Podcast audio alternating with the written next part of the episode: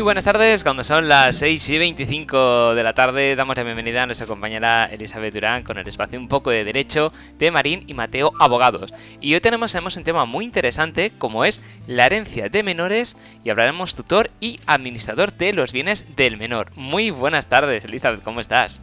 Hola, muy buenas tardes José, ¿qué tal? Muy bien. Bueno, pues cuando quiera empezamos porque es un tema que puede dar mucho de sí y a ver si nos da tiempo a hablar de todo.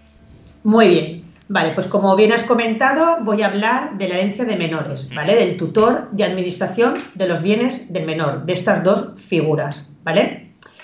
Eh, ¿Qué es lo que pasa? Que en los testamentos no solamente tenemos que tener en cuenta el qué, hacer con nuestros bienes una vez hayamos fallecido, ¿vale? También es conveniente para muchas situaciones poner también temas de carácter más personal, y en concreto más dentro de nuestro entorno familiar, ¿vale? Como es decidir quién será el tutor cuando uno del menor, cuando uno de los dos progenitores, uno o dos, uno de los dos hayan fallecido y designar la figura del administración, administrador de bienes del menor. Ambos es recomendable que ya que se trata del menor y nuestra voluntad tiene que ser conforme a ley, en estos casos lo mejor posible, es recomendable que el testamento se haga ante notario, ¿vale? Eso primeramente. Y entonces, a continuación, voy a explicar cada figura, ¿vale? Para que así la entendamos bien. En cuanto a la tutela de los hijos menores en el testamento, en caso de fallecer el padre o la madre del menor, el tutor será el progenitor que sobreviva, ¿vale? Pero en el supuesto de que ambos progenitores fallezcan, habrá que designar, y es recomendable, pues designar en testamento qué persona o personas queremos que eh, desempeñen las funciones de padre hasta que los hijos tengan la mayoría de edad. Esta designación que hagamos en testamento, obviamente, el juez tendrá que hacer una valoración si las personas o personas que hemos designado son válidas para llevar a cabo esta función y también en el supuesto de que no los asignemos en testamento. Ahí también el juez, eh, cuando elige la figura del tutor, eh, tiene en cuenta eh, qué persona puede o no desempeñar este cargo. Quiero explicar dentro de este punto qué es la patria potestad, ¿vale? para así diferenciar términos. La patria potestad es una figura que protege al menor y la patria potestad la tienen ambos progenitores, excepto excepciones y es cuando eh, te sea eh, retirada, ¿vale? Y tener la patria, la patria potestad no significa que, por ejemplo, en el caso de los divorcios, eh, si tú no tienes la custodia del menor, se la asigna a, uno, a un progenitor, que tú ya no tengas la patria potestad. Tú tienes tu patria potestad igual que el progenitor que tiene la custodia. O sea, eso no hay que confundirlo, a no ser que te la retiren por excepciones que hay y por casos que hay. ¿Quiénes están sujetos a la patria potestad? Pues los menores de 18 años, los menores de 16 cuando no estén emancipados y los incapacitados. ¿Vale? Y esta distinción la quería hacer para que yo ahora cuando explique la tutela se entienda eh, qué es la tutela. ¿Vale? La tutela es una relación legal que permite pues, que una persona natural o jurídica se haga responsable de cuidar de un menor y de los bienes. Bien porque no está capacitada para hacerlo por ella misma o un incapaz o los menores de edad, ¿vale? Es decir, se coloca a una persona bajo la guardia y custodia de otra. ¿Por qué te he dicho que existen diferencias y que sacar la patria potestad? Porque, porque yo puedo tener la patria potestad y entonces, a ver, si hay, si hay un progenitor que está vivo, no se le puede eh, asignar la, tutor, eh, eh, tutoría legal a otra persona. La tendría el progenitor que está vivo. O sea, eso hay que diferenciarlo, ¿vale? salvo que a este le haya sido retirada la patria potestad. Ahí sí que habría que nombrar a un tutor legal. Pero mientras que un progenitor esté vivo, este tendrá la tutoría cuando el otro progenitor fallezca, ¿vale? Por eso la práctica habitual lo que hay que hacer es que ya que si designamos eh, un tutor en el testamento, que pongamos una persona o personas de confianza. Es decir, alguien en nuestro entorno eh, familiar. Puede ser un, amigo, tu hermano, tus padres. O sea, alguien que tenga ese interés por ese niño, por el menor, que tenga cariño, y que tenga un afecto eh, bastante importante hacia el menor, porque contra más se den esas características, mejor, y mejor va a ser la guardia eh, y, potestad hacia este, hacia este menor, ¿vale? Tener en cuenta que, que la misma persona que eh, ejerce de tutor legal también se va a dar muchas veces el caso de que coincida y que administre también los bienes del menor, ¿vale?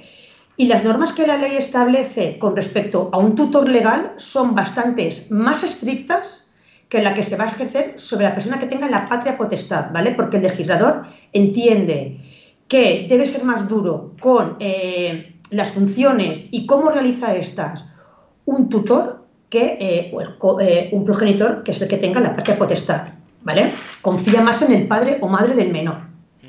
Y en este caso, Elena pregunta, ¿alguien supervisa que el tutor realmente ejerza correctamente las funciones? Es decir, a ver, los tutores tienen que rendir cuentas.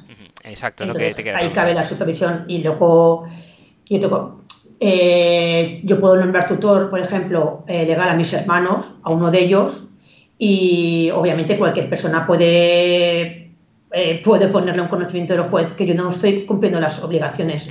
Cualquier persona que se esté dando cuenta de que, de que no se están cumpliendo como tal, las puede poner también en conocimiento. Pero vamos, que tiene que, que hay una, se tiene que dar unas anualmente y cuando estés al cargo se tiene que dar, vamos, un, rendir cuentas, ¿vale? Perfecto. Vale, a continuación voy a hablar del tema del administrador de bienes hereditarios del menor, que es otra figura que este cargo se suele atribuir a la persona o personas que designemos hasta que el menor cumpla la mayoría de edad o hasta que eh, fijemos una edad que consideramos que es cuando nuestros hijos, que consideremos cuando nuestros hijos tengan una plena madurez eh, que no sea la mayoría de edad, que a lo mejor establezcamos otra edad. Y también puede ser de por vida. Pero ojo, en este tercer supuesto eh, se puede dar el caso de que estas cláusulas eh, se impugnen, porque claro, si a mí mi padre me asigna un administrador y tengo ya 50 años y soy una persona, creo que ya puedo yo administrarlo, pues se puede dar el caso de que yo impugne esas cláusulas y que yo no quiera ser administrador. Lo que pasa es que esta tercera opción de que se por vida es muy buena para el caso de los incapacitados. ¿Vale? Que se le asigna, pues eso, una persona que administre los bienes y que se por vida porque sabes que de por vida esa persona no va a tener capacidad. Eh, esta figura del administrador de los bienes del menor es muy habitual en los padres divorciados, ¿vale? Porque yo puedo establecer que a mi fallecimiento, eh, quién quiero que administre los bienes del menor y además no quiero que mi expareja, y lo puedo poner expresamente esa prohibición en el testamento, administre nada de mis bienes. O sea, que esta figura es bastante habitual y cada vez la se suele poner más en los testamentos en el caso de los divorcios, cuando no queremos que mis propiedades, mi expareja, tenga nada que administrar con respecto a estos. Por eso la figura del administrador no tiene por qué coincidir con el tutor o con el progenitor que tenga la patria potestad, el que esté vivo, no tienen por qué coincidir porque el progenitor eh, que tiene, ostenta la patria potestad puede estar vivo, pero la administración de los bienes, el administrador puede ser una tercera persona distinta, ¿vale? Es compatible el que es administrador, la persona que se las tiene las funciones de administrador, tiene que tener en cuenta que es administrador de bienes del menor de la herencia, no es el educador del menor. Esas funciones no le corresponden al administrador. El administrador está obligado a seguir las instrucciones que el testador y cumplir le establezca en el testamento y las funciones que tenga, no las funciones, porque no hace falta ponerlas en el testamento detalladas.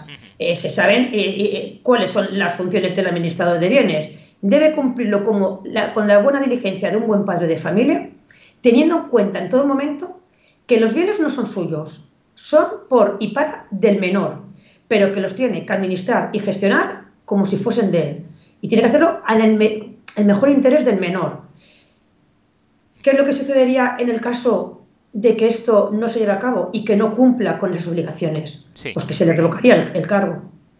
Ya, y tendría que llevar obviamente conllevaría, podría llevar a tener consecuencias civiles y penales, ¿vale? Por no haber asumido haber sabido asumir por las responsabilidades que tenía, por negligencia, por, deslealtad a la administración de los bienes, pues que se han confiado en que tiene que llevar a buen fin los bienes del menor. ¿Vale? Porque cuando hablamos de, menor, eh, estamos hablando de 16 años, ¿no? Es la edad... O, a ver, siempre y cuando no esté emancipado. Ah, si está emancipado es diferente. Vale. ¿Vale? Son eh, mayores de 18 años. A ver, es que lo que tú establezcas en el testamento. Obviamente, si tú en el, testamento no estableces un administrador, cuando una persona con 18 años perfectamente puede aceptar una herencia y administrar sus bienes.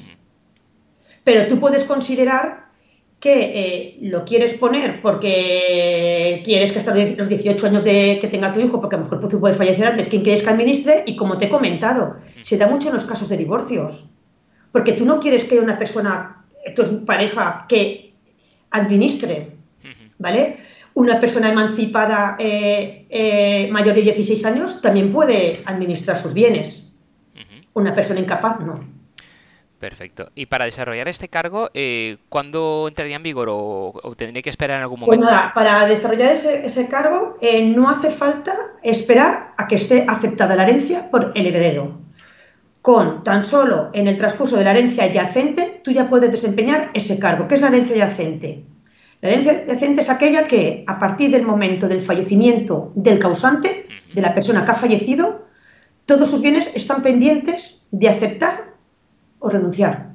Eso es una herencia yacente, está ahí esperando la actuación de los herederos. Pues en ese transcurso, el administrador ya puede desarrollar sus funciones. Y en cuanto al menor. Y cuando ya el menor deja de serlo y ya, digamos, tiene completa posesión de, sus bienes, eh, si él se diera cuenta eh, de lo que tenía a lo que tiene en este momento no es lo mismo o ha habido una pérdida de, bienes adquisitivos, eh, ¿qué Hombre, si ve que ha habido una actuación fraudulenta y ve ha considerado que se puede demostrar, eh, obviamente, demandar, ponerlo en conocimiento. Vamos, eso por supuesto. Perfecto, porque aunque sea menor, en el caso hipotético caso que a lo mejor el, administrador diga, mira... Eh... Ya, pero de todas formas, el administrador tiene que rendir cuentas, ¿eh? Vale, perfecto. en el cese de su cargo. O sea, tiene que rendir cuentas. Y entonces, en el rendimiento de cuentas, ahí se verá si su actuación ha sido o no conforme a ley y conforme a lo que se le ha encomendado. no, yo soy administrador, cesa mi cargo, no, no. Tiene que rendir cuentas como el tutor. Perfecto, pero el, el por, Son figuras controladas. ¿eh? Por su cuenta y riesgo puede realizar acciones como, por ejemplo, eh, invertir en bolsa con el dinero del menor, aunque el menor le haya dicho que sí sin saber muy bien a qué se refiere. Es decir, no puede... A ver, invertir en bolsa son temas que tendría que... Eh, a ver, hay temas que, tienes que pedir permiso, ¿vale? No puede ser así como así. Tú tienes que llevar todo a un buen fin y llevarlo pero obviamente hay situaciones que tú tienes que pedir, claro, eh, consentimiento. Es como la venta de una vivienda. Tú la puedes realizar, pero tienes que pedir autorización judicial. Cuando hay menores. Perfecto, ahí es lo que lo quería porque sí que he escuchado algunos casos que el administrador ha, ha cogido los bienes, sobre todo de, de gente joven, actores jóvenes, cantantes jóvenes, que a muy tierna edad han ganado mucho dinero, eh, obviamente por ser menor no han podido hacerse cargo de ese dinero, y luego ese dinero cuando han sido mayores se han dado cuenta que lo que pensaba que había mm, ya no está, porque lo Pues ahí, ahí vamos, ahí pues se, supone, es que claro, hay situaciones, situaciones que hay pues actuaciones que no se corresponden, por eso he hecho mucho hincapié de que tú cuando en testamento le dejas a alguien eh, esos cargos, tiene que ser una persona muy, muy allegada y muy de tu confianza y que le tenga mucho cariño y que haya pues un hermano que te lleves bien, porque obviamente también hay casos que no con los hermanos hay afinidad. Eh, un amigo, hay amigos que son, vamos, como si fueran de la familia, tus padres. Tienes, son cargos que tienes que dejárselo siempre a gente de muy, muy de tu confianza. Por eso mucha gente opta por hacerlo, porque luego, porque es mejor que tú lo designes porque sabes cómo pueden, eh, que a lo mejor luego no, no, no atinas y crees que es la mejor persona que puede actuar con tu hijo. A ver, hay un porcentaje muy alto, tú sabes muy bien a quién le das esa función. Claro. Siempre será mejor eso que, que se designe. Correcto. Pues bueno, creo que nos ha quedado muy claro. En cualquier caso, como además siempre decimos que cada tema es eh, particular y no se puede generalizar, es conveniente que, se acuda a grandes expertos, como es el caso de Marín y Mateo Abogados, para que nos asesoréis también, como lo hacéis siempre que hablamos con vosotros. ¿Cómo podemos contactar con vosotros? pues bueno, pues podéis contactar a través de la web de Marín y Mate Abogados y hay una página de contacto en la cual os contestamos enseguida y nada, y, y tenemos ahí el teléfono eh, y todo, o sea que entrando en la web tenéis toda la información del despacho y tenéis también para hacer todos, hacernos comentarios, preguntas, lo que consideréis. Estupendo. Pues que nos pondremos en contacto con vosotros a la mayor brevedad posible. Pues muchísimas gracias, el placer eh, como siempre. Nos vemos y escuchamos en el siguiente programa. Muy bien. Buenas tardes. muchas gracias. Hasta luego. Hasta luego.